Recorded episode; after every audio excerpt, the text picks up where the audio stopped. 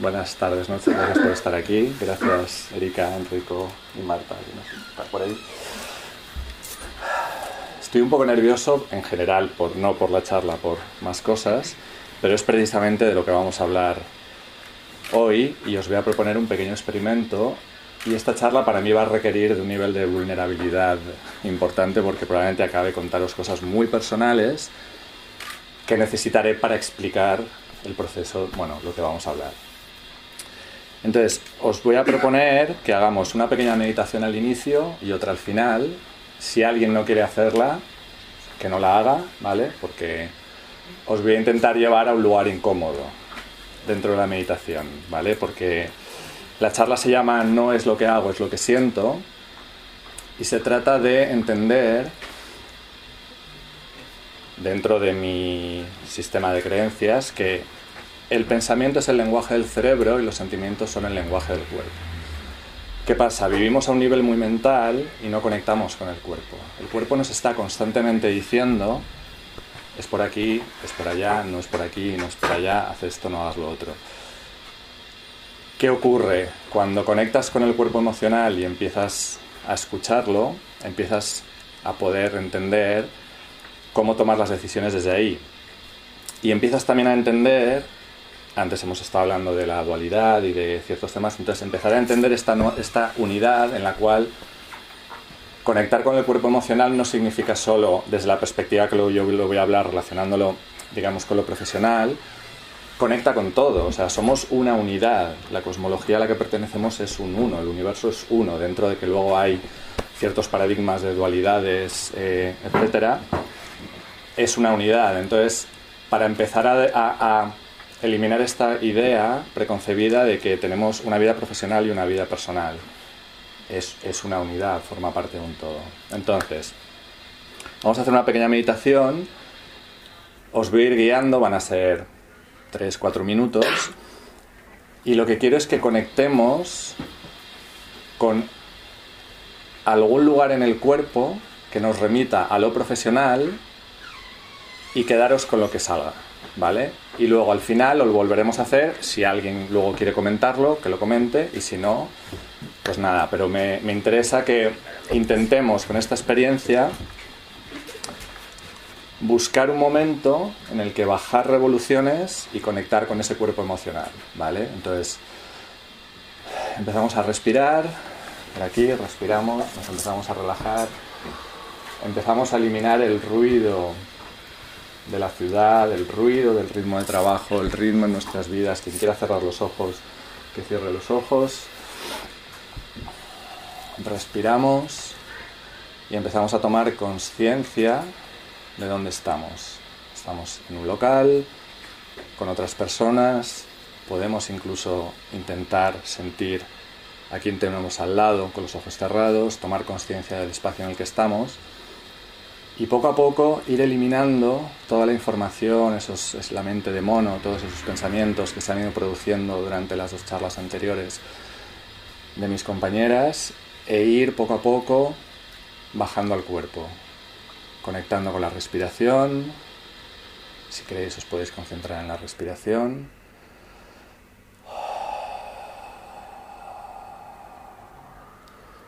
Bajamos revoluciones y bajamos al cuerpo. Y poco a poco desde este lugar intentamos conectar con la idea de nuestra profesión, como un ente abstracto, como un ente que lo impregna todo.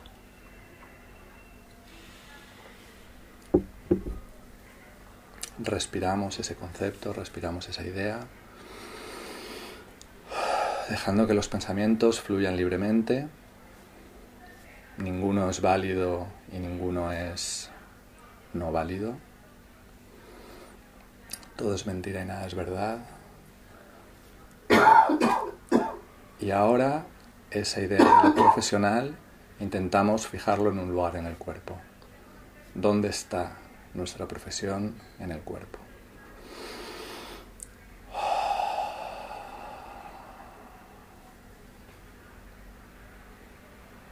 Seguimos respirando. Podemos escanear el cuerpo desde los pies pantorrillas, rodillas, las piernas, subimos a las caderas y vamos conectando con esa idea de nuestra profesión, nuestro trabajo y dónde está en el cuerpo. Vamos subiendo, estómago, plexo solar, el pecho, la garganta, la cabeza, los brazos, las manos. Entonces, si tenemos una idea clara o estamos sintiendo la profesión, dónde está en esa parte del cuerpo, intentar sentir qué sensación produce en el cuerpo. Es una sensación placentera, es una sensación de tensión, hay una discordancia, hay ruido, dónde está la profesión en el cuerpo y cómo la sentimos ahora, aquí, en este momento.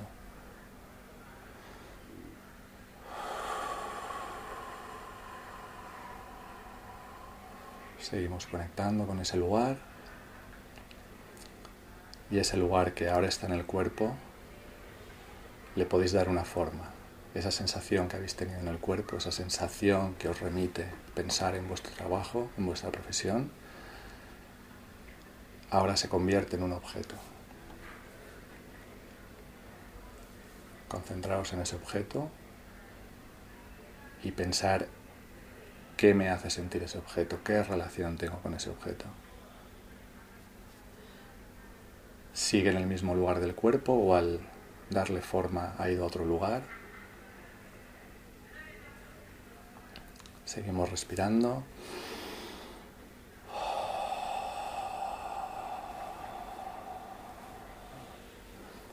Vale, y nos quedamos con ese objeto y esa sensación. Hacemos Cinco respiraciones más y vamos abriendo los ojos.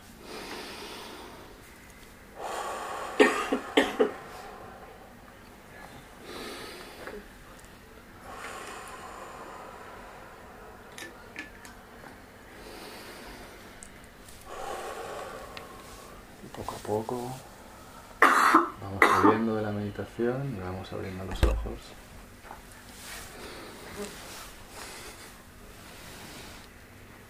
¿Qué tal? Bien. ¿Habéis a algún lugar? ¿Habéis sentido algo en el cuerpo? ¿Os ha relacionado, os han surgido ideas, palabras, sensaciones, objetos? Vale, pues lo guardamos y luego, si queréis, lo, podemos compartir. Os voy a hablar de mi proceso respecto a la profesión lo espiritual, las emociones. Y bueno, parte del nerviosismo que tengo es porque esto no lo he hecho nunca, sois conejillos de indias de, algo que no había hecho nunca así en, grupo. Lo he hecho, obviamente, con gente con la que medito y de uno en uno o con poca gente, pero no en grupo. Y me interesa que, que compartamos en todo momento y que me podéis interrumpir y hacer preguntas y bueno, os voy a contar dos momentos de mi profesión, bueno, así como un resumen rápido, estudié interiorismo, eh, luego empecé con la fotografía, con la iluminación y bueno, digamos que luego empecé con la docencia y ahora estoy como combinándolo todo, ¿vale? Entonces en ese proceso pues han ido pasando muchas cosas y en ese vivir en lo mental y no escuchar el cuerpo he ido tomando decisiones que me han ido provocando mucho estrés. Entonces, hace un rato estaba pensando que mi trayectoria podría ser un éxito construido a base de muchos fracasos.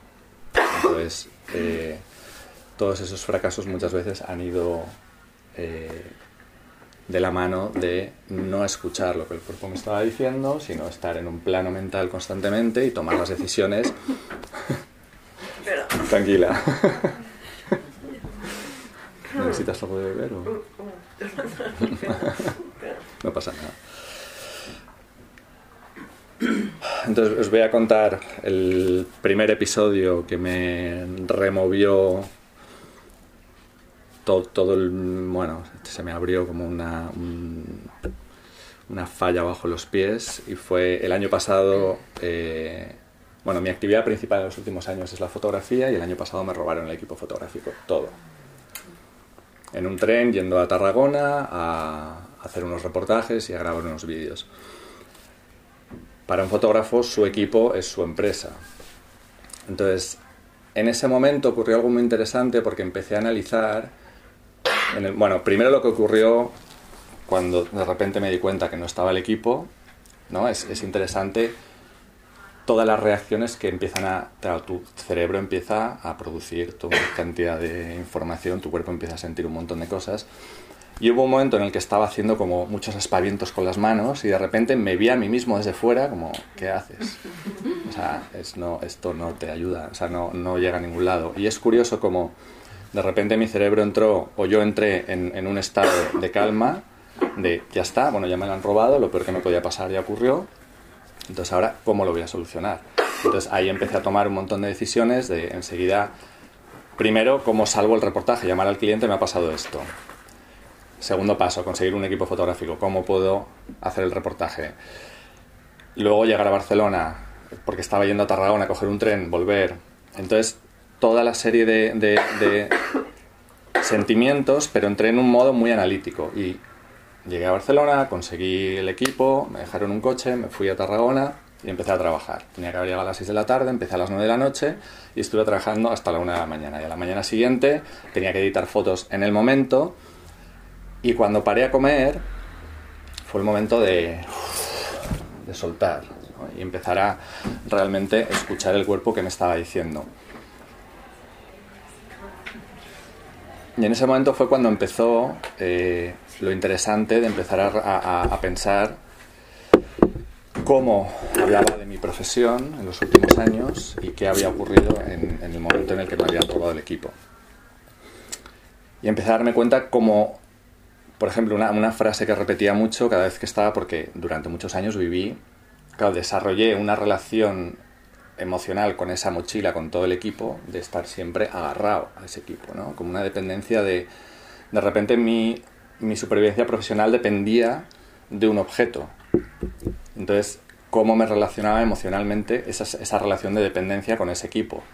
Entonces, estaba siempre con el equipo cerca de mí agarrado y cómo en el momento en el que desapareció, fue una sensación de liberación brutal de ya no me tengo que preocupar más porque me roben nada, ya me lo han robado, ya está.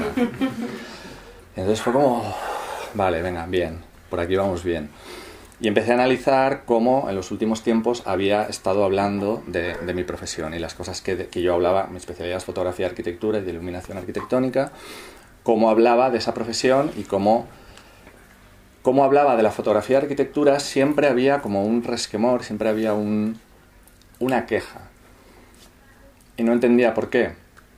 Entonces ahí ya hice un, primer análisis de las cosas que yo decía cada vez que hablaba de lo que hacía. Y qué palabras acompañaban. Ahora no os puedo decir exactamente cuáles, pero sí que notaba que siempre había un... Es que me da rabia editar las fotos, es que yo lo que quiero es solo disparar, es que no me pagan suficiente, es que esto es muy técnico, es que no sé qué, es que yo en realidad lo que quiero hacer es otra cosa, cuando en realidad la fotografía de arquitectura me da la posibilidad de viajar, de conocer un montón de gente, de estar en sitios que han abierto solo para mí, para que vaya en ese momento a hacer las fotos. Y entonces eso ya me empezó a dar la clave de aquí hay algo. Entonces, ¿por qué? una profesión que en realidad y objetivamente te tendría que encantar, te está dando toda esta serie de, dolores de cabeza. Entonces, a partir de ahí se empezaron a abrir una serie de procesos que creo que de alguna manera culminaron hace tres meses en un reportaje que, que fui a hacer a Canarias, que lo pasé de horror y entonces ahora es donde os empiezo a contar como mucho mi vida privada, entonces es el momento vulnerable en el que igual me pongo a llorar, yo que sé, da igual. Eh, pero me parece que es interesante para que entendamos por qué esa conexión con el cuerpo emocional nos da una cantidad de información increíble sobre lo que somos y sobre lo que estamos haciendo y nos da la oportunidad de entender decisiones que estamos tomando mal sistemáticamente un día tras otro. Entonces lo que ocurrió en Canarias es que tenía que ir a hacer fotos de dos hoteles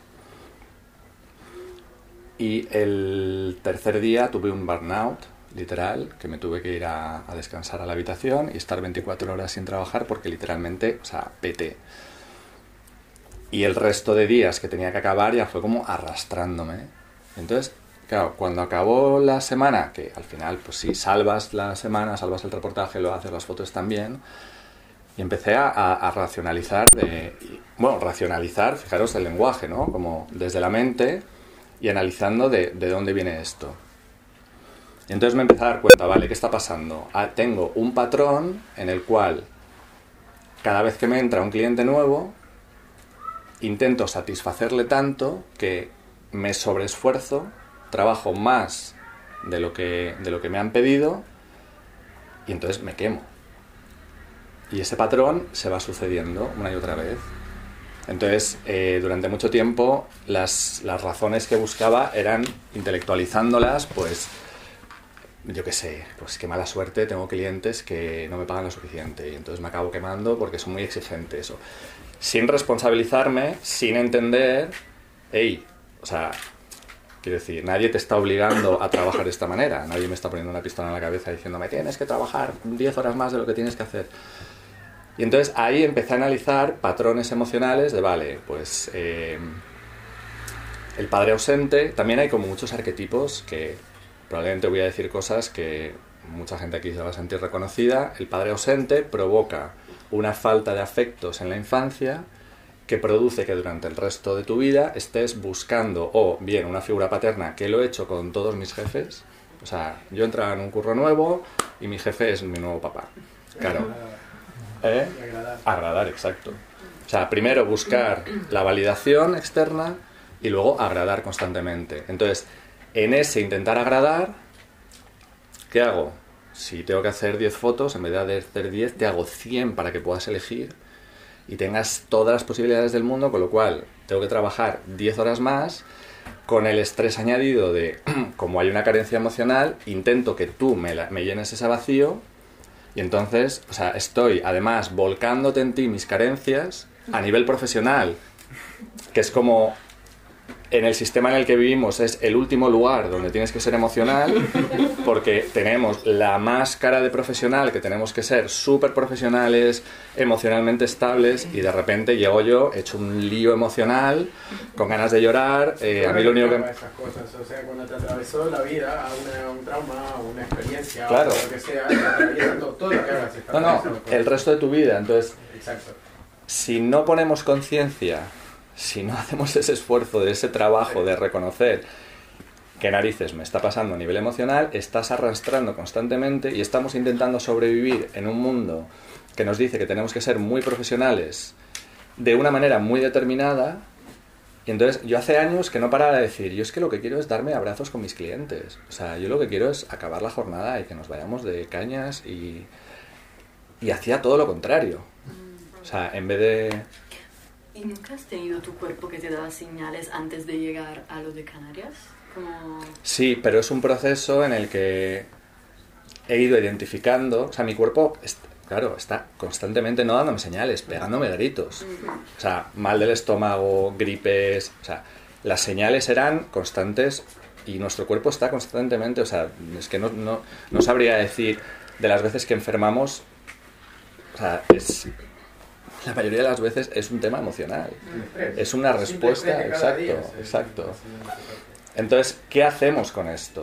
O sea, ¿cómo conectamos con ese cuerpo emocional, que es una herramienta increíble, que nos da información en tiempo real de lo que te está pasando y de lo que necesitas?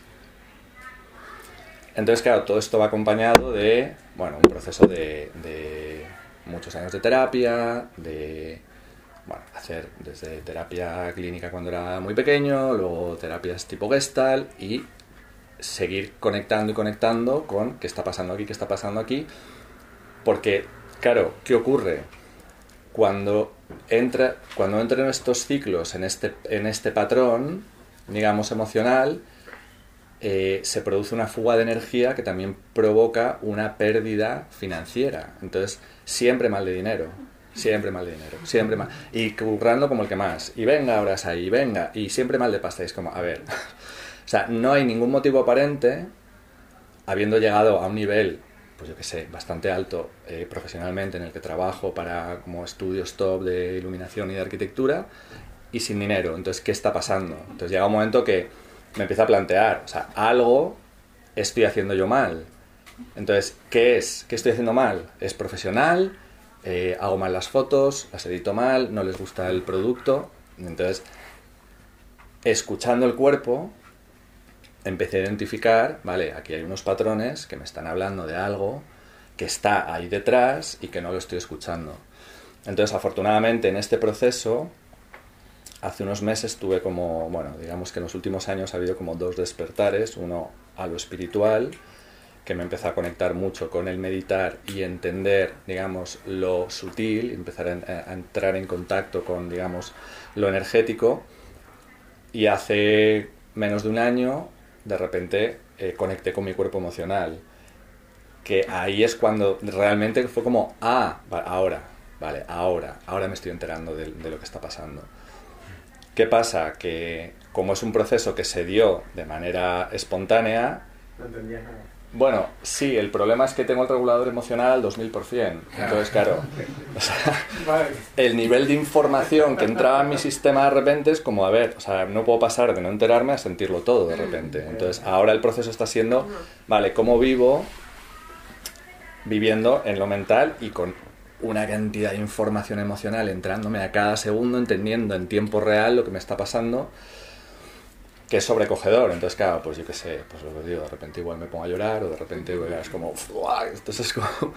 Pero es increíble porque de repente la perspectiva de mi trabajo, la perspectiva de mi profesión, tiene una, una dimensión distinta, porque el juicio ya no es eh, solo si la foto la hago bien la foto la hago mal o si entrego tarde o temprano un, presupuesto. Es también un poco para poner la mirada, ver la, foto grande. O sea, que también vivimos, lo mental también nos reduce mucho a, a micro, ¿no? Como a micro aspectos de nuestra vida. Entonces pasamos de, tengo que hacer la compra, tengo que cocinar, pero no estás viendo la foto general. Entonces, en esa foto general, de repente empiezas a ver como, vale, tío, es que te, sigue, te sigues arrastrando esta movida de cuando eras pequeño, sigues arrastrando esta otra movida y esto te está afectando aquí, esto te está afectando allá. Entonces, ¿cómo empezamos a utilizar, cómo empiezo yo a utilizar estas herramientas para, para empezar a entender y a equilibrar todo esto? Una pregunta. Cuando hablas de escuchar el cuerpo, Sí. No, no sé yo si no tengo bastante mm, nociones mentales para, para entenderlo o elegir si creerlo o menos, pero hay una cosa que se llama biodescodificación. ¿Tú no lo sabes? Mm. Eso tú, como lo... No lo he hecho, lo he oído hablar de ello. O sea, yo os hablo de... porque digamos que no me he formado... Eh, yo no he, hecho, no he estudiado nada, digamos. De, o sea, yo he hecho terapias como paciente, pero no, no he estudiado. Lo que sí que lo he experimentado mucho. Entonces, desde hace más de tres años, pues medito casi a diario y entonces escucho mucho lo que le pasa a mi cuerpo. Entonces, cuando digo escuchar al cuerpo, por ejemplo, a veces es muy sutil, pero a veces es muy... O sea, no sé cómo explicarlo. O sea, ahora, por ejemplo, que estamos hablando y, noto la, la atención de todo el mundo, tengo una sensación que es como que noto la energía del grupo concentrada y noto como un cosquillo en el cuerpo. Entonces, eh, es una sensación que es muy clara, pero no es incómoda. Pero me está, me está diciendo que estoy como en un estado de alerta, no, no de alerta, como de, de atención. Está siendo observado. Por ejemplo, exacto, exacto. Entonces, esas sutilezas, cuando paramos la mente y empezamos a, que claro, hay que practicar y hay que cerrar los ojos y hay que respirar y escuchar al cuerpo porque te está diciendo y a veces va claramente a una zona. ¿Quién ha visto claramente una imagen cuando hemos hecho la meditación? ¿A quién le ha parecido algo? Vale, pues es eso, o sea, es parar el ruido mental y bajar al cuerpo. Y bajar el cuerpo implica que están pasando muchas cosas. O sea, nuestro cuerpo es un flujo constante. O sea, ya solo si lo llevamos a la parte física, las células producen descargas eléctricas constantemente. O sea, el voltaje que tiene el cuerpo, si conectase toda la electricidad a la vez, implosionaríamos. O sea, la cantidad de, electricidad y energía que genera el cuerpo humano es brutal. Y eso se está moviendo constantemente. Y esa energía, eso es- cuando os decía que las emociones son el lenguaje del cuerpo, es que las emociones están produciendo literalmente cambios en el cuerpo, cambios en la electricidad que se está moviendo. Y eso obviamente lo vas a sentir. Si tocas un cable y te da una chispa, lo notas. Pues eso está pasando en el cuerpo. Entonces, una carga emocional terminada provocará algo que lo podemos ir identificando. Luego, si ya lo practicamos más y empiezas a meditar y hacemos esta pequeña meditación que hemos hecho, eh, te puede conectar con ideas o te puede conectar con emociones. Si estás pensando en el trabajo todo el rato y te está remitiendo algo en concreto, hey, pues vete a escuchar esto, porque te está diciendo que hay algo ahí. ¿Vale? Una pregunta. Y eh, entre el antes y el después, si lo podemos llamar así, en, en tu vida, ¿qué has notado? La diferencia principal y sobre todo me, me ha parecido interesante algo que no sé si has dicho durante la meditación o antes, entre el hecho que siempre tenemos la tendencia a dividir la vida profesional de la vida real, pero cuando realmente no, son es todo una, se habla siempre de life balance, pero realmente... Lo primero, la sensación de poner conciencia. El otro día escuchaba una frase que me gustó mucho que es no vivir desde la moral, sino desde la conciencia.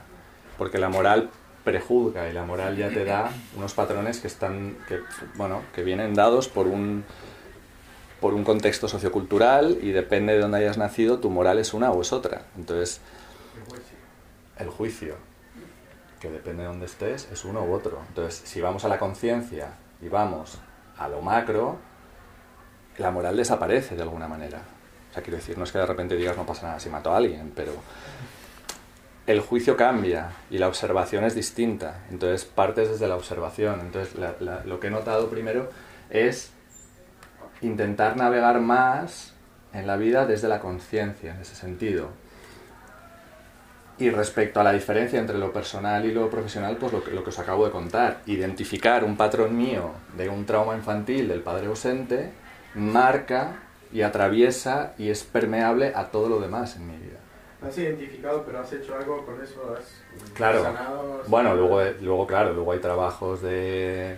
Con lo de- que sea, ¿eh? lo que sea, o sea, cada, cada cual encuentra la manera de transitarlo, de limpiarlo, pues yo qué sé, desde rituales chamánicos hasta terapia, pasando por constelaciones familiares, o sea, millones de maneras para limpiar eso que te está afectando y te, está llevando, pues claro, la cuestión es, es la mente y lo consciente, el cuerpo y lo inconsciente.